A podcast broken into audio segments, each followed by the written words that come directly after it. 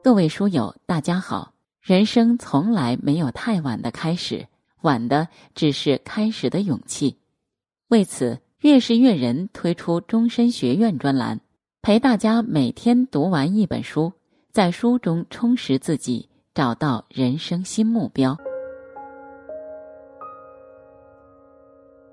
今天我们要一起读的书是《亲爱的，我们可以不吵架》，男女的天然差异。让婚姻中的夫妻孜孜不倦地试图改造对方，这种尝试通常事与愿违，改变艰难，还将事态推向极端，产生消极心态，认为对方不可理喻、无可救药，甚至走到离婚的边缘。事实上，所有的夫妻都要经历互相磨合、接纳的过程，无一例外。那么，为什么有的夫妻可以将日子过成陈酿，遇酒迷香？而有的家庭将日子过成一把散沙，彼此伤害呢。读完这本，亲爱的，我们可以不吵架，你也许就会明白了。这本书曾长期处于《纽约时报》等畅销书排行榜前十名。本书的作者诺曼·怀特是享誉全美的婚姻咨询师、心灵导师、演讲家以及畅销书作家，被公认为值得信赖的家庭婚姻顾问。曾任拜欧拉大学教授、婚姻家庭与儿童辅导研究院院长。在这本书当中，你将跟随从诺曼·怀特的事例分析，从表达者和倾听者两个方面，学习如何与外星人的他相互沟通，如何抓住时机直接表达，怎样表达情绪和需要，学习如何激起说话者的兴趣，如何恰当的回应对方的谈话。通过一系列的理解和改变，在爱的基础上沟通，建立一种和谐的亲密关系。接下来，让我们一起走进这本书。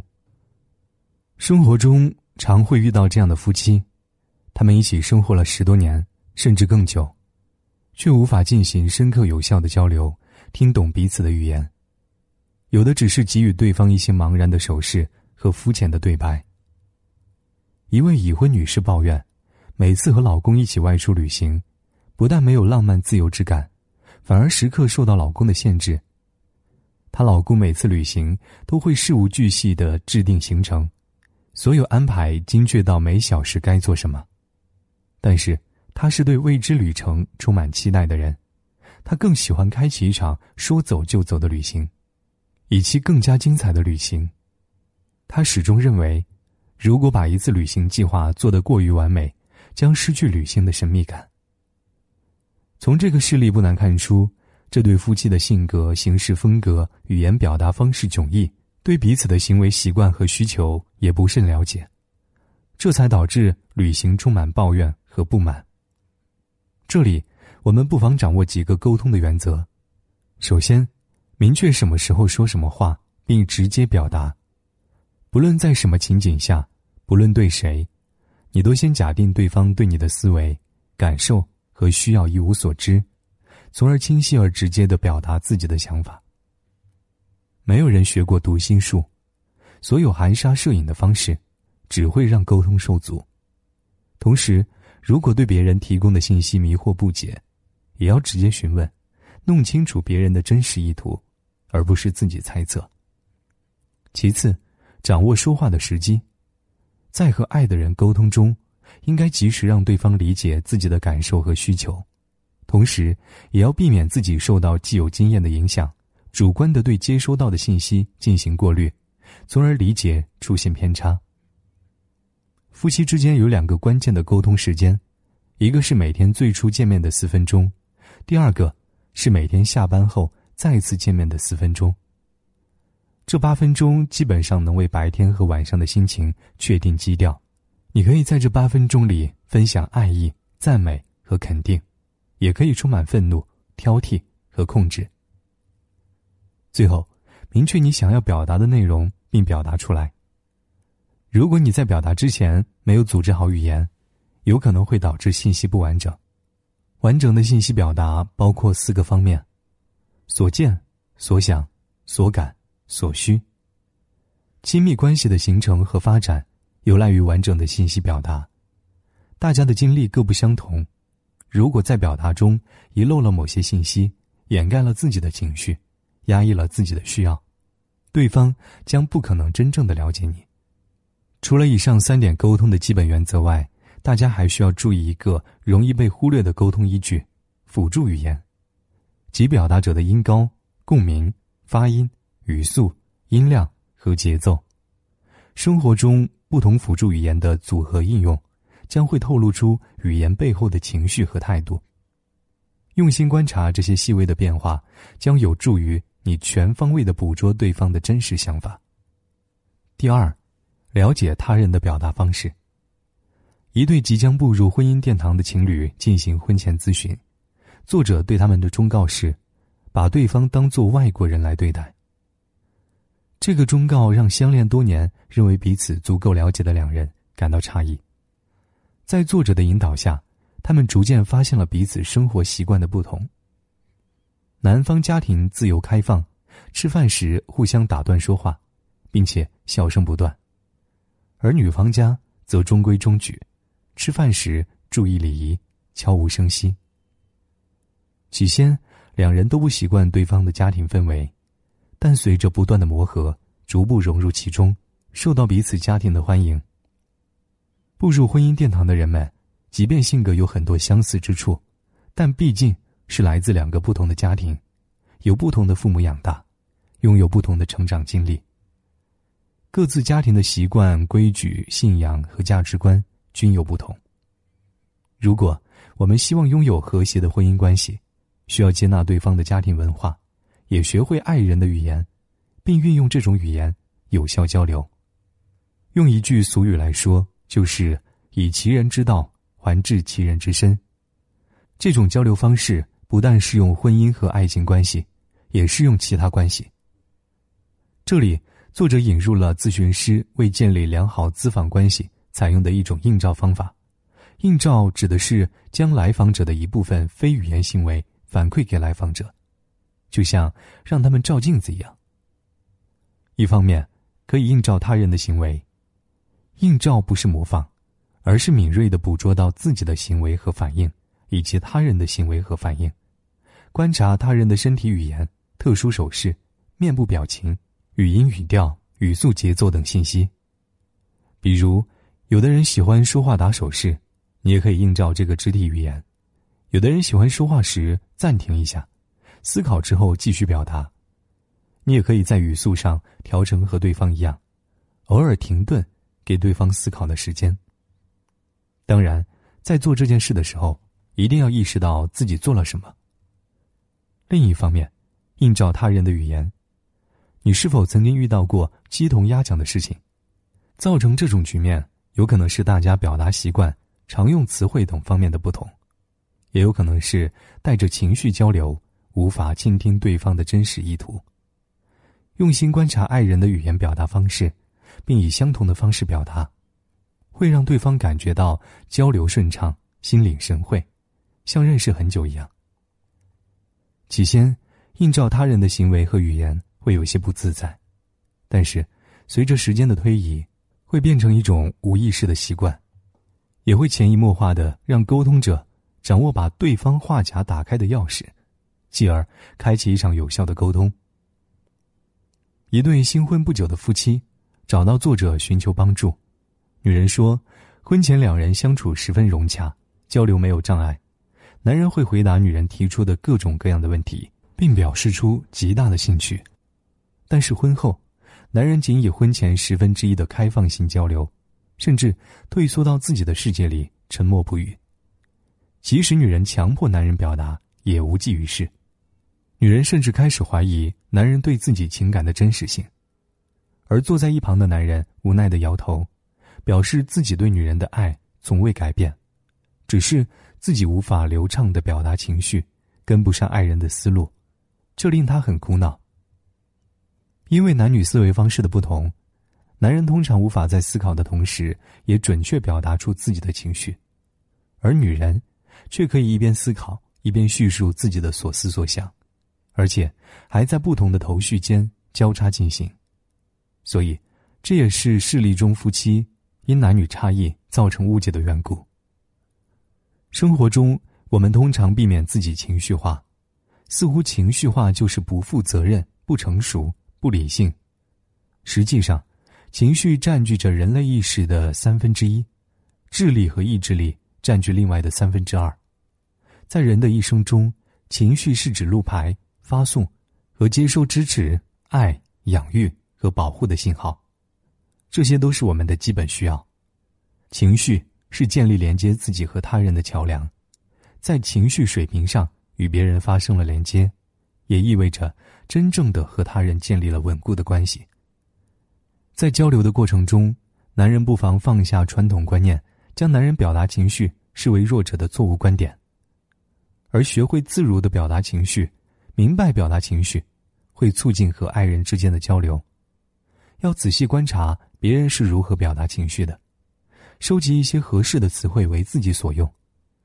还要尽量说出自己当下的感受，并且获得妻子的支持。女人则首先要学会理解男人情绪表达不是一件容易的事。当对方开始分享的时候，即便说的不那么流利。也绝不要打断他们，打断只会让他们退缩。女人还要尽量分期表达自己的情绪，一股脑的表达情绪，会让男人短路，甚至抓狂。上面的新婚夫妇的例子就是如此。了解男人和女人必然的差异，就可以理性的看待生活中的摩擦。要理解男女差异不是谁的错误，只是每个人与生俱来的独特性。在心灵交汇的基础上，彼此陪伴，做出一些改变和让步，让情绪在关系里自然流淌，形成更加稳固的夫妻关系，沟通也会愈加顺畅了。家中常有的现象：妻子叫丈夫吃饭，丈夫答应着，却依旧埋头读报；妻子喋喋不休的诉说苦恼，丈夫却看着电视若无其事的模样；男友在家中加班，女友发了一通牢骚。询问对方的意见，对方却一脸茫然。我们总认为，只要我在表达，对方就应该听到。实际上，大家都在顾着自己心事或者手头事，没有认真倾听，也就更谈不上沟通，更不能建立关系。想要学会对方的语言，首要任务就是学会倾听。那么，倾听和听到底有什么区别呢？听的意思，主要是基于自身的目的去获取内容和信息，是被动的；而倾听，则更加增加了自身的注意力，需要投入情感，尽可能的去理解发情的情绪，是主动的。倾听有三个层次的意义：一是他停止说话时，你没有急着考虑将要说什么；如果在交流中，你已经将注意力转移到自己的情绪上。而不是全神贯注的在听爱人所说的事情上面，那么效果会大打折扣。二，是要完全接纳爱人所说的话，而不去评判对方说话的内容和方式。人是情感内容，会自发的对不喜欢的声调或交流内容产生不良情绪，从而忽视对方表达内容的真实内涵。接纳对方不意味着认同对方的内容。而是先理解他的意思和感受，听完对方说话。三是当爱人跟你交流时，你可以重复他说的话，并且表达真实感受。人们总是对自己的理解力和专注力深信不疑，实际上，大多数情况下，我们的思想都在开小差，不会全部理解对方说话的内容。真正倾听，要对爱人的情绪和观点，秉持明显的兴趣。并且愿意设身处地的理解爱人。我们还要理解一个事实：，即便是表达简单的意图，也需要内容、声调、非语言信息等三个部分互相补充完成。作者指出，成功的表达应该包含百分之七的内容、百分之三十的声调和百分之五十五的非语言信息。而以上所有信息的获得，都是为了理解对方内容背后的情绪做准备的。如果你是个很好的听众，能够重复出对方的话，并体会对方内容背后的情绪感受，你接受的信息也必然是非常准确的。在倾听的过程中，会出现各种各样的问题，比如爱人说出某个观点，似乎有声讨的嫌疑，你会急于反驳，思维过快，总是打断对方的思路。个人情绪不稳定时，无法接纳其他信息进入大脑，而解决这些障碍最关键的一步就是识别他们。所谓见招拆招，正在于此。作者曾接待过一对夫妻，他们的婚姻危机每隔三四年就会出现一次，但是他们并没有求助于任何人，就自己解决了，而且这是他们第一次求助专业的帮助。作者给他们的建议是，他们可以按照曾经有效的方法自己处理，完全不用花钱咨询。曾经在咨询婚姻问题的过程中。咨询师会提出一个令夫妻陷入沉思的问题：哪些方法能促进你们的婚姻发展？这个问题能引导夫妻共同思考，而且想要解决当下问题的方法，而最有效的解决方法，就是关注夫妻正常生活时有效的部分。夫妻之间不会一直闹别扭，总有交流顺畅的时候。去回顾那个时候发生了什么。是什么让彼此感觉到平和快乐？生活中这些对婚姻有促进作用的部分，就是解决问题的最佳方法；而有促进作用的部分，让彼此舒服的行为，就是接下来需要巩固和加强的关爱行为。巩固和加强关爱的行为方法是：夫妻双方分别列出需要关爱行为列表，并且每天完成列表中至少两个行为要求。这些列表行为可能很琐碎，有些甚至会让你觉得有点尴尬，诸如每天跟我道晚安，看电视的时候搂着我，在孩子面前表扬我等等。最开始做的时候有些刻意不自然，但是没有关系，这些细微的行为可以为你们的关系奠定基调，让夫妻关系更加融洽，打破夫妻间某种思维怪圈或者恶性循环。还可以采用另外一种列表方法。双方保持足够的开放度，写下希望对方改变的三个问题，并且按照一到三的严重程度排序。接下来，双方就危害最大的问题进行为期一周的记录，主要记录发生的频次。夫妻双方通过有意识的看问题，从而理解对方的感受，不断改善自己的行为。还有一些促进婚姻关系的有效方法，比如交流时少用争吵性的语言，总是要都存在谴责的意味，可以在生活中多制造一些惊喜，或者反常规的打破原有的交流模式，学会幽默反馈，还可以在对方忽略自己的时候，善意的提醒对方，以达到自己的心理预期。所有的方法都是为婚姻不断前进，一定要注意。怎么做到更积极，而不是更消极？当你把注意力集中在如何解决问题的时候，你就会期待如何实现这些方法，然后就会按照这种方法来积极行为。百年修得同船渡，千年修得共枕眠。夫妻在茫茫人海中相遇、相恋、相守，十分不易，却因为性格、表达方式、生活方式的巨大差异。产生隔阂和障碍，让彼此交流成为负担。其实，只要保持冷静的心态，站在对方的角度，寻求共同的基础，梳理出自己和爱人的个性化交流方式，并勇于实践，爱人会为你细心的观察，流畅的表达喜出望外。总要有人最先迈出一步，从放下手机、认真倾听开始，从重复对话的重点。引发新的话题，继续。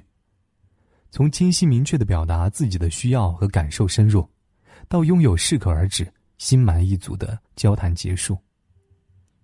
确定过眼神要相守一辈子，就用对方喜欢的方式来表达爱意。是时候萌发爱人心中枯萎的花朵了，相信我，你可以做到。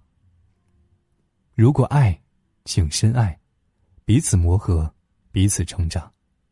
为对方成为更好的人，携手岁月情深。好了，今天的分享就到这里。